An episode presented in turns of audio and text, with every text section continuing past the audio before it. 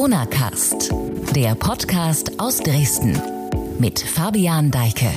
Schön, dass Sie wieder zuhören. Eine neue Folge Corona Cast. Ich bin Fabian Deike. Willkommen. Ja, erst letzte Woche haben wir hier im Podcast darüber geredet, wie der Sommer denn wird und welche Gefahren möglicherweise währenddessen oder auch danach lauern. Etwa auch durch die momentan immer öfter in Erscheinung tretende Delta-Variante, wie man die indische Corona-Mutante auch nennt. Jetzt ging es dann doch etwas schneller als gedacht. Heute müssen wir im Corona-Cast wieder über diese Variante und einen spektakulären Fall in Dresden reden. Ein ganzes Hochhaus stand zwischenzeitlich komplett unter Quarantäne. Es gibt einen Toten und mehrere Nachweise möglicherweise der indischen Corona-Variante. Ich rede gleich nacheinander über dieses Thema mit Luisa Zenker, die von vor Ort als Reporterin für sächsische.de berichtet hat, und mit dem Virologen Alexander Dalbke. Die Gespräche gleich, zuvor aber ein Blick auf das aktuelle Geschehen. Und da richtet sich der Blick natürlich auf die neue Corona-Verordnung, die in Sachsen ab kommender Woche Montag gelten wird. Die Verordnung ist jetzt an diesem Dienstag vorgestellt worden. Darin sind einige Lockerungen festgeschrieben. Einige Eckpunkte will ich hier kurz benennen. Ausführlich gibt es das alles auch zum Nachlesen auf sächsische.de. Also, die wichtigsten Punkte sind, die Maskenpflicht im Unterricht in den Schulen wird wegfallen. Die Pflicht allgemein bleibt aber bestehen, wo der Abstand von anderthalb Metern nicht einzuhalten ist, soll die Maske auch weiterhin unter freiem Himmel getragen werden, in geschlossenen Räumen und in Bus und Bahn ebenfalls. In vielen Bereichen soll die Testpflicht wegfallen, wenn die 7-Tage-Inzidenz an mehr als fünf aufeinanderfolgenden Tagen den Wert von 35 unterschreitet. Immer jeweils zwei Tage danach greifen die Lockerungen. Bislang galt eine 14-Tage-Regel bei dieser Sache. Außerdem zählten nur die Werk Werktage. Zu den Orten, wo kein Test mehr nötig sein wird, zählen alle Arten von Geschäften, körpernahe Dienstleistungen, der Besuch von Gaststätten mit einem weiteren Hausstand, touristische Übernachtungen sowie Kultur- und Freizeiteinrichtungen aller Art und einige mehr.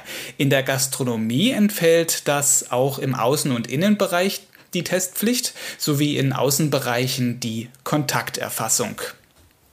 Dann sollen ab 14. Juni das touristische Reisen wieder erlaubt sein. Hotels und Pensionen in Sachsen sollen ab einer Inzidenz unter 50 wieder Gäste empfangen dürfen. Das gleiche gilt für Messen und Kongresse. Ab einer Inzidenz von 35 empfällt auch da die Testpflicht. Und letzter Punkt, Kitas und Schulen haben ab sofort eine eigene Verordnung. Sachsens Schulen sollen unterhalb einer 100er Inzidenz in den Normalbetrieb wechseln dürfen. Das würde nach derzeitigem Stand Stand in allen Landkreisen gelten. Liegt die Inzidenz fünf Tage unter 35, ich hatte es ja vorhin schon mal erwähnt, soll die Maskenpflicht in Schulen wegfallen. Das gilt dann für das gesamte schulische Personal sowie für die Schüler. Zudem sollen ab dem 14. Juni Klassenfahrten nach Sachsen und Deutschland wieder stattfinden dürfen.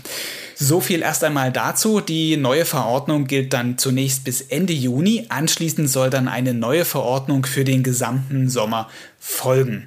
Alles zum Nachlesen jetzt auch nochmal auf sächsische.de. So, und jetzt zum Thema dieser Folge. Man muss sich das mal vorstellen. Ein komplettes Hochhaus voll mit Bewohnern, mit Studenten aus unterschiedlichen Nationen, gelegen in unmittelbarer Nähe zum Campus der TU Dresden, steht unter Quarantäne. Auch weil ein Corona-Infizierter, der plötzlich verstorben ist, möglicherweise die indische Variante hatte. Luisa Zenker, Reporterin von sächsische.de, war seit vergangener Woche mehrfach an diesem Hochta Hochhaus im Stadtteil Strehlen. Jetzt ist sie mir hier zugeschaltet per Video. Ich grüße dich. Hallo. Luisa, ich habe das Geschehen jetzt nur grob angerissen. Erzähl vielleicht noch mal chronologisch, was ist eigentlich passiert? Wie hat sich die Lage da an diesem Hochhaus entwickelt und, und wo genau befindet es sich denn? Das Hochhaus befindet sich in Strehlen, ist 15 Etagen hoch. Ähm, dort wohnen vor allen Dingen Studierende. Genau, befindet sich in der Hildebrandstraße 7. Und der Mann, der dort gewohnt hat, ist letzte Woche gestorben ist aus Indien zurückgekehrt und man vermutet, dass er die indische Variante mit sich getragen hat. Als das bekannt wurde, hat die Stadt Dresden das Gebäude am Donnerstagabend abgeriegelt. Die Polizei und Feuerwehr waren vor Ort, haben das alles abgesperrt, abgesichert. Die knapp 170 Bewohnenden wurden informiert. und mussten bis Dienstag, das war erstmal so angekündigt, in Quarantäne. Also das Haus durften sie dann nicht verlassen. Hm, ist schon echt heftig, ne? Ja, auf jeden Fall. Also halt 170 Leute, die alle in Quarantäne müssen. Da kann, glaube ich, auch mal schnell so ein Lagerkoller passieren. Und vor allen Dingen, dass man da ja auch Panik bekommt oder Angst bekommt, dass man sich jetzt auch mit dieser ja schon hoch ansteckenden Variante auch infiziert hat. Hm. Ich glaube, um den gesamten Fall verstehen zu können, muss man den mutmaßlichen Ursprung des Viruseintrags nachgehen. Du sagtest gerade schon, bei den Verstorbenen handelt es sich um einen Mann, der aus Indien zurückgekommen ist. Weiß man da schon irgendwas genaueres? Ja, so viel ist noch nicht bekannt über ihn, also zumindest nicht öffentlich. Frank Bauer vom Gesundheitsamt, der Leiter, der hat gesagt, dass der Mann Ende April Indien verlassen hat und sich wegen seiner Rückkehr aus dem Virusvariantengebiet auch erstmal abgesondert hat. Und sein Corona-Test ist in Indien negativ ausgefallen. Er hatte keine Vorerkrankung und war um die 30. Das ist vom Gesundheitsamt ähm, veröffentlicht worden. Ansonsten haben wir noch über mehrere Recherchen mitbekommen, dass er wahrscheinlich 28 Jahre alt war, nach Angaben eines Mitbewohners. Das ist aber noch nicht ganz, also das wissen wir nicht genau.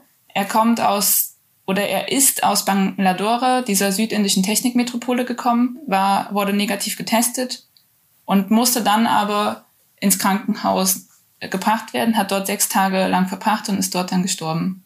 Hm, vergangene Woche, ne? Genau. Ähm, und kurz danach ist ja dann das gesamte Hochhaus unter Quarantäne gestellt worden. Ähm, dann sind alle Bewohner getestet worden mit PCR-Tests. Weißt du, wie viele Tests da gemacht wurden? Und auch jetzt, jetzt haben wir Stand Dienstag früh, wo das Gespräch, was wir gerade führen, stattfindet. Wie viele positive Nachweise gibt es bis jetzt? Genau, also es wurden 170 Bewohner getestet. Sieben sind positiv auf Covid-19 getestet worden. Und bei drei von den Getesteten besteht der Verdacht auf eine Infektion mit der Delta-Variante, also der indischen Mutation. Hm. Und diese Tests, diese Proben werden dann jetzt in verschiedenen Laboren oder in einem Labor, das weiß man ja auch nicht so ganz genau, wo das alles oder wo alle Tests analysiert werden, ähm, sequenziert, um halt herauszufinden, ob es auch wirklich die indische, die Delta-Variante ist. Ich stelle mir das irgendwie trotz des Umstandes jetzt seit einem Jahr, ich sag mal, ähm, Pandemie sozialisiert zu sein, irgendwie surreal vor. Ein komplettes Hochhaus abgeriegelt. Welches Bild bot sich dir da am vergangenen Freitag, als du das erste Mal dort vor Ort war? Was hast du da für einen Eindruck von der Szenerie gehabt? Ich war am Freitag nicht mehr da. Ich war dann am Samstag den ganzen Tag da. Dort, als ich ankam, kann man so von verschiedenen Menschengruppen sprechen. An sich war alles sehr entspannt, vielleicht auch ein bisschen gespenstisch, weil überall dieses rot-weiße Absperrband flackerte und man auch irgendwie nicht so dieses Hochhaus stand auf dieser grünen Wiese und ich auch nicht so genau wusste, okay, wie nah darf ich da jetzt ran? Äh, wie ist das jetzt so? Die Polizei war vor Ort, die Feuerwehr war vor Ort, das Gesundheitsamt. Genau, und man konnte so verschiedene ähm, ja, Geschehnisse beobachten. Einmal, dass im Hinterhof diese Tests abliefen, diese PCR-Tests. Da war ein zehnköpfiges Team vom Gesundheitsamt vor Ort. Und dann kam immer eine Etage raus. Ja, immer so 20 Bewohnerinnen aus dem, aus dem Hochhaus und haben sich dann in die Schlange gestellt mit genug Abstand und Maske. Und die mussten dann ein Formular abgeben und haben dann diese, die, den PCR-Test durchgeführt. Und alle waren halt, also die ganz, das ganze Testteam war vermummt mit Schutzbrille, weißem Schutzanzug von Kopf bis Fuß und ähm, Handschuhen und so weiter. Genau, mhm. das war das eine Bild, was ich mir bot. Das andere war dann halt die Polizei, die dann an jeder Ecke stand und ja alles abgesichert hat. Ähm, als nächstes waren dann auch noch viele Kamerateams vor Ort. Also es war ja deutschlandweit in der Presse, genau, und da hat man auch gemerkt, dass auch unter den Bewohnern so eine Stimmung war, wir wollen das eigentlich nicht. Also es hat dann auch einer aus dem Fenster gebrüllt, packt die Kameras wieder ein, weil hm. ich meine, was ist das für eine Stimmung irgendwie? Die einen, die machen das, bereiten das jetzt medial so auf und sie, die Bewohner haben richtig Angst, dass sie sich jetzt damit angesteckt haben. Hm. Und fühlten sich dann so wie unter Beobachtung in einem Käfig. Also ja, das genau. ist schon eine ziemlich schräge Situation. Konntest du dann auch mit ein paar Personen, also Bewohnern, irgendwie auf Abstand sprechen? Ich meine, auch wenn die das vielleicht teilweise, wie du gerade eben gesagt hast, eher nicht wollten, dass dann auch großes Presseaufgebot vor Ort ist, konntest du mit denen reden? Was haben die noch so gesagt? Wie geht's denen? Hatten die Ängste, sagst du ja gerade schon, Sorgen? Was treibt sie so um in so einer Situation? Genau, also ich konnte mit ähm, zwei jungen Männern reden. Der eine kam, was vielleicht auch noch interessant ist, dass, also wenn man sich schon allein die Briefkästen anschaut, ungefähr 80 Prozent der Bewohner, Bewohner aus, ähm, ja, aus Indien, aus der Türkei, aus Ägypten, aus Korea, also sie kommen aus allen möglichen Ländern ähm, und man auch oft mit ihnen auf Englisch sprechen muss, weil sie kein Deutsch können oder nur sehr gebrochen. Ja, und ich habe mit einem aus Ägypten gesprochen. Der ähm, war eigentlich sehr entspannt und lustig drauf. Er meinte, er hat eigentlich vorgestern erst einen PCR-Test gemacht und ist negativ. Er kannte den Mann auch gar nicht. Ja, er hat das alles entspannt gesehen. Er wollte halt, er hat gerade ein Praktikum als Ingenieur gemacht hier in Dresden und wollte wieder auf die Arbeit gehen und hatte halt seinen ganzen, äh, seine ganze Technikausstattung nicht dabei.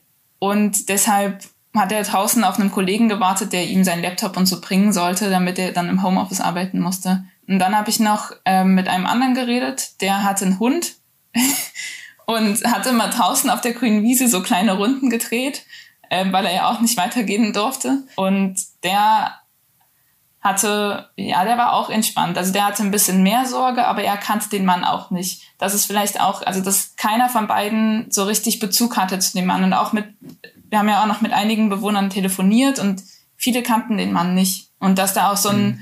Unwissen dabei war. Ich glaube, das war das, was viele beschäftigt hat, dass sie nicht so richtig wussten, wer ist das, wer hatte Kontakt zu ihm. Genau. Ähm, was vielleicht noch ein bisschen lustig ist, der eine aus Ägypten, der meinte halt, er hat jetzt gar nichts im Kühlschrank, er hat jetzt nur eine Banane gefrühstückt und ja, wo soll er denn jetzt was zu essen herbekommen? Wie ist dir das dann gelaufen? Ich meine, das betraf ja nicht nur diese eine Person, die da vielleicht einen leeren Kühlschrank hatte. Wie ist dann Hilfe angelaufen? Da gab es ja dann auch in sozialen Medien, aber auch in, in, über andere Kanäle durchaus eine große Solidarisierung mit den Bewohnern. Denen wurde ja dann auch tatsächlich geholfen. Genau, also es war so, dass das Gesundheitsamt schon ankündigte am Freitagmorgen, ja, ihr werdet versorgt, hat aber bis dahin noch nichts ähm, auf die Beine gestellt, hatte sich aber an verschiedene Organisationen gewandt, unter anderem an den Stura, also Studentenrat der TU Dresden. Und da hatten sich sofort, also die haben eine Gruppe gebildet auf, in den sozialen Medien, da hatten sich sofort um die 30 Helfer gefunden. Und die haben dann genau so einen Einkaufsservice ja aufgestellt. Und dann hat noch ähm, der Katastrophenschutz von Dresden hat die Heilsarmee angefragt. Und die haben dann über das Wochenende 800 Kilo Lebensmittel täglich, also insgesamt 800 Kilo Lebensmittel geliefert. Hm. Sodass dann halt auch über das Wochenende durchaus die Leute dort versorgt gewesen sind. Es ist ja dann so gewesen, dass Ende des Wochenendes die Quarantäne für alle Bewohner aufgehoben wurde. Nur ein bestimmter Teil muss jetzt noch nach wie vor sich in Isolation befinden. Wie ist denn die aktuelle Situation? Wie viele Menschen gelten als Kontaktpersonen, die eben engeren Kontakt zu dem Verstorbenen hatten? Also es sind jetzt 18 Menschen in Quarantäne. Die müssen jetzt auch 14 Tage das Haus nicht verlassen oder auch ihr Apartment nicht verlassen. Derweil wartet das Gesundheitsamt noch auf die Sequenzierung der Proben. Einmal von dem Mann und auch von den Verdachtsinfizierten, also von den drei Menschen, die möglicherweise auch die Delta-Variante in sich tragen. Ja, und heute soll sich herausstellen, ob der Mann tatsächlich an der indischen Variante gestorben ist Mehr wissen wir auch noch nicht. Wir haben einen großen Fragenkatalog an das Gesundheitsamt gesendet, aber noch keine Antwort bekommen. Mhm. Also wenn dann heute im Laufe des Tages dieses Ergebnis vorliegen sollte, dann liest man das natürlich auch auf sächsische.de. Den Hinweis möchte ich an der Stelle ganz kurz geben. Ähm, ist natürlich eine ent sich entwickelnde Lage, deshalb ist es nicht möglich, jetzt zu diesem Zeitpunkt zu sagen, endgültig, ja, es war die indische Variante oder eben nicht. Das vielleicht nur als Ergänzung hier. Weißt du auch, wie das jetzt unabhängig von dem Ergebnis mit der indischen Variante oder nicht, jetzt bei dem verstorbenen Bewohner dann weitergeht? Welche weiteren Schritte plant das Gesundheitsamt, planen die Behörden dort für das Hochhaus? Ich meine, die Polizei ist ja jetzt erstmal wieder weg, das läuft jetzt alles seinen normalen Gang. Was kommt als nächstes? Das ist bisher noch nicht bekannt. Aber es gibt eine Kritik von einer Bewohnerin, die drei Wünsche an das Gesundheitsamt und andere Behörden hat. Das eine ist, dass sie sich wünscht, dass das Gebäude desinfiziert und gereinigt wird. sofort. Das zweite ist, dass sie gerne auch Informationen bekommen möchte, wer ist der Mann, wo hat er gewohnt, in welcher Etage hat er gewohnt, mit wem hat er gewohnt, ähm, wer ist das, dass sie einfach gar keine Informationen dazu bekommen hat. Und das Dritte, was sie sich wünscht, ist, dass sie auch Informationen über die positiv Getesteten bekommt. Das wusste sie auch gar nicht. Die Bewohner haben nur Informationen dazu bekommen, dass sie selber negativ sind, aber nicht wie viele positiv sind und wer auch diese Menschen sind. Das wünscht sie sich vom Gesundheitsamt, dass es da mehr Informationen gibt. Genau. Mhm. Und ich finde das super das, legitim. Das ist natürlich super legitim, ist halt auch immer eine Sache des ähm, Datenschutzes. Ja, genau. Und, und, auch, ich meine, die Personen, die positiv sind, wollen das ja vielleicht auch nicht nach außen so tragen. Ist ja, spielt ja auch eine Rolle. Also man kann beide Seiten da auch irgendwie an der Stelle verstehen. Das Bedürfnis nach Sicherheit natürlich wiegt da auch sehr schwer. Vielleicht mal noch eine positive Geschichte, die im Zuge dieser Quarantänemaßnahme am Wochenende, wo halt noch sehr viele Menschen in dem Haus, ich sag mal in Anführungsstrichen, gefangen gewesen sind. Ich empfand das beim Lesen in sozialen Medien, aber auch jetzt in der Presse, so in der Rückschau eben durchaus einen positiven Fakt, dass halt eine sehr große Anteilnahme in Dresden herrschte. Eine schöne Geschichte war dann eben am Wochenende auch, dass die Band Banda Kommunale für die Bewohner, für die Bewohner gespielt hat. Wie ist das zustande gekommen, dass die Band dort vor dem Hochhaus musiziert hat? Ja, tatsächlich vom Gesundheitsamt auch. Die haben die Band angerufen und gefragt, ja, möchtet ihr nicht am Wochenende für die Bewohner spielen? Und die 18-köpfige Band hat gesagt, ja, warum nicht? Und dann sind sie am Wochenende dorthin gezogen und haben an allen Seiten sozusagen 15 Minuten ein kleines Konzert gegeben. Und wie hatten die Bewohner darauf so reagiert? Ja, also es hat viele gefreut. Das war auf jeden Fall. Und dass sie auch so aus dem Fenster ein bisschen getanzt haben und so. Luisa Zenker, vielen Dank für deine Zeit hier im Podcast und das Gespräch. Ich bin mir sicher, du bleibst jetzt noch eine ganze Weile dran an dem Thema mit den Kollegen aus der Stadtredaktion von sächsische.de. Wir lesen dann von dir und den Kollegen bei uns auf der Website. Vielen Dank. Danke für das Gespräch. Tschüss. Das also der aktuelle Stand am Hochhaus in der Hildebrandstraße in Dresden. Was hat dieser Fall nun aber möglicherweise für Folgen für das gesamte Infektionsgeschehen in Dresden? Bereits am Montag habe ich das den Virologen Alexander Dalbke von der TU Dresden gefragt. Das Gespräch ist also vor dieser Podcast-Folge aufgezeichnet worden und per Telefonanruf geführt worden. Das Gespräch jetzt also hier. Herr Professor Dalbke, schön, dass Sie die Zeit haben, kurz mit mir über das Hochhaus in Dresden zu sprechen. Mehr als 170 Personen waren zwischenzeitlich in Quarantäne. Es gibt mehrere Corona-Nachweise. Besteht in diesem Fall jetzt das Potenzial für ein sogenanntes Superspreader-Event? Also Superspreader-Situationen sind solche, bei denen ein Infizierter dann sehr viele äh, andere ansteckt. Und in der Tat wissen wir von SARS-CoV-2, dass es immer wieder einzelne Menschen gibt, die aus Gründen, die wir noch nicht genau verstehen, eine besonders hohe Viruslast haben und dann tatsächlich sehr viele anstecken. Ob dieses hier jetzt ein solches Event wird, wage ich zu bezweifeln, da das Gesundheitsamt ja sehr schnell tätig geworden ist und äh, nach meinem Kenntnisstand zumindest die notwendigen ähm, Maßnahmen ergriffen hat. Und man hat hier ja auch eine Situation sozusagen, die wahrscheinlich noch zwar vom Umfang her groß ist, aber äh, relativ gut identifizierbar ist. Was man vielleicht zu der indischen äh, Variante äh, fragen äh, oder weiß sozusagen ähm, und was dann tatsächlich der Grund dieser Frage vielleicht ist, ist in der Tat, dass man eine höhere Ansteckungsfähigkeit bei dieser Variante gegenüber der sowieso schon ansteckenderen britischen Variante vermutet und mittlerweile auch an Daten zeigen kann. Und insofern besteht eine gewisse Gefahr, dass sozusagen sich dieses Virus dann besonders gut überträgt. Aber dass das jetzt sozusagen der einzelne Event ist, der dazu führt, dass wir hier ein Superspreading haben, das äh, halte ich für nicht so wahrscheinlich. Wir sprechen im Zusammenhang mit dem Hochhausfall jetzt immer von der indischen Variante. Was weiß man bisher generell über diese Corona-Mutation und helfen auch die Impfungen dagegen? Also ähm, die indische Variante oder die sogenannte Delta-Variante, wie wir sie jetzt bezeichnen würden, ist äh, eine weitere Virusvariante, die durch äh, bestimmte Mutationen gekennzeichnet ist. Und was man über diese ähm, Variante weiß, ist, dass die Mutationen zum einen dazu führen, dass sie eine äh, höhere, äh, dass sie die höhere, die Eigenschaft an den Rezeptor äh, anzubinden höher ausgeprägt ist und sie dadurch sozusagen äh, infektiöser ist. Es gibt Daten aus England, die zum Beispiel zeigen, dass bei der britischen Variante bei den Kontakten so äh, ungefähr acht Prozent angesteckt werden. Bei engen Kontakten für die indische Variante ist sozusagen hier ein Wert von 12 Prozent beschrieben, also nochmal sozusagen die Hälfte mehr bei der Infektiosität. Also die Variante ist ansteckender, das ist das, was man bisher weiß.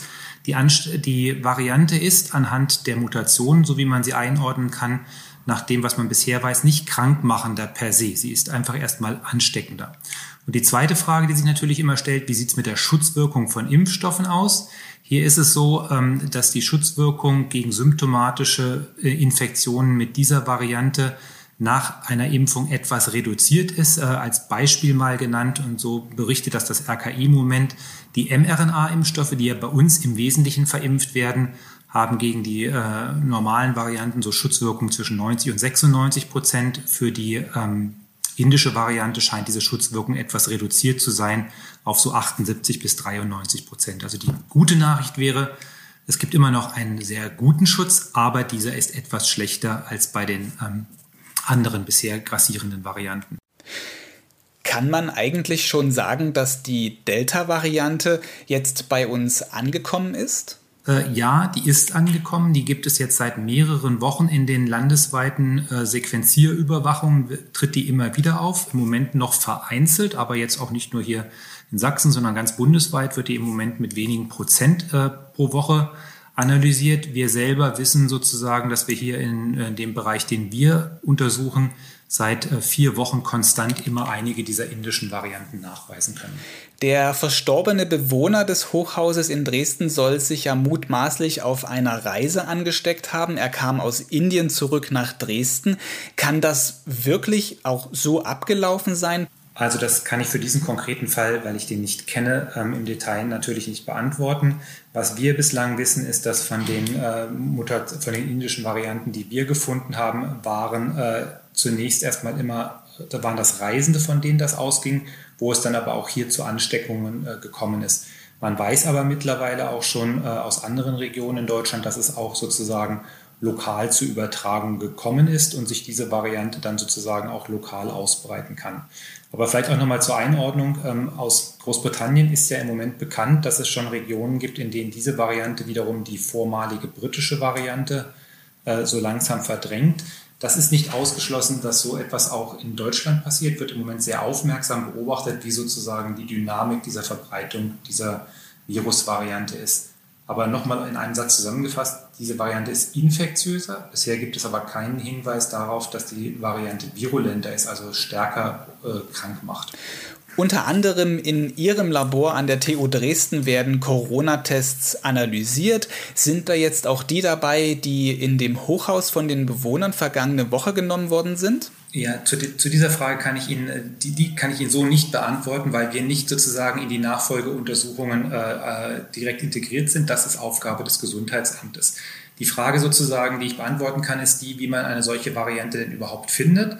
Also man weist zum einen zunächst das Virus nach und dann kann man mit Spezialuntersuchungen, die aber mittlerweile von vielen Laboren vorgehalten werden, untersuchen, ob es sich zunächst um die britische Variante, weil das ist immer noch das häufigste momentan handelt. Und wenn es sich um diese nicht handelt, dann muss man gezielt nochmal auf die indische Variante testen. Aber die finale Bestätigung erfordert dann eine Ganzgenomsequenzierung und das machen wir tatsächlich und das haben wir in diesem Fall jetzt für das städtische Krankenhaus gemacht, von dem wir die Probe bekommen haben. So eine Ganzgenomsequenzierung dauert ungefähr eine Woche und dann hat man tatsächlich die gesamte Erbinformation dieses Virus einzeln analysiert und kann erst dann auch die finale Bestätigung sagen, dass es tatsächlich eine solche indische Variante ist. Soweit der Virologe Alexander Dalbke zum Corona-Ausbruch in einem Dresdner Hochhaus und die möglichen Gefahren vor der Delta-Variante. Ja, wie gesagt, das Gespräch hatte ich am Vortag vor dieser Podcast-Folge schon aufgezeichnet mit dem Virologen Alexander Dalbke.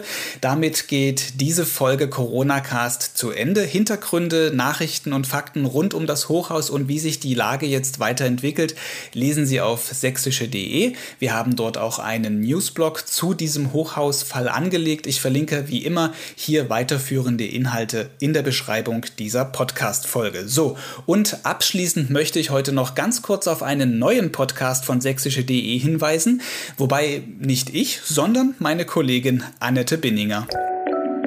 Hallo, ich bin Annette Benninger, Politikchefin der Sächsischen Zeitung. Ich habe einen neuen Podcast, Politik in Sachsen. Und ich würde mich freuen, wenn Sie einschalten. Ja, Politik in Sachsen heißt unser neuer Podcast bei sächsische.de. Er startet jetzt diese Woche mit einem Interview mit Sachsens Innenminister Roland Wöller. Ein interessanter Gast zum Start, wie ich finde. In dem Podcast wird es dann künftig einmal die Woche um landespolitische Themen aus Sachsen gehen. Politikchefin von sächsische.de, Annette Binninger, spricht darin mit Politikern, politischen Akteuren oder Journalisten. Den Podcast findet man überall dort, wo es Podcasts Podcasts gibt. Ich verlinke auch hier gern in der Beschreibung dieser Episode den Link zur Landingpage des Podcastes auf sächsische.de. Also da können Sie schon mal wenn Sie mögen, ein Abo dalassen. Jetzt aber wirklich Schluss für heute im Corona-Cast. Vielen Dank fürs Zuhören. Tschüss, bis zur nächsten Folge.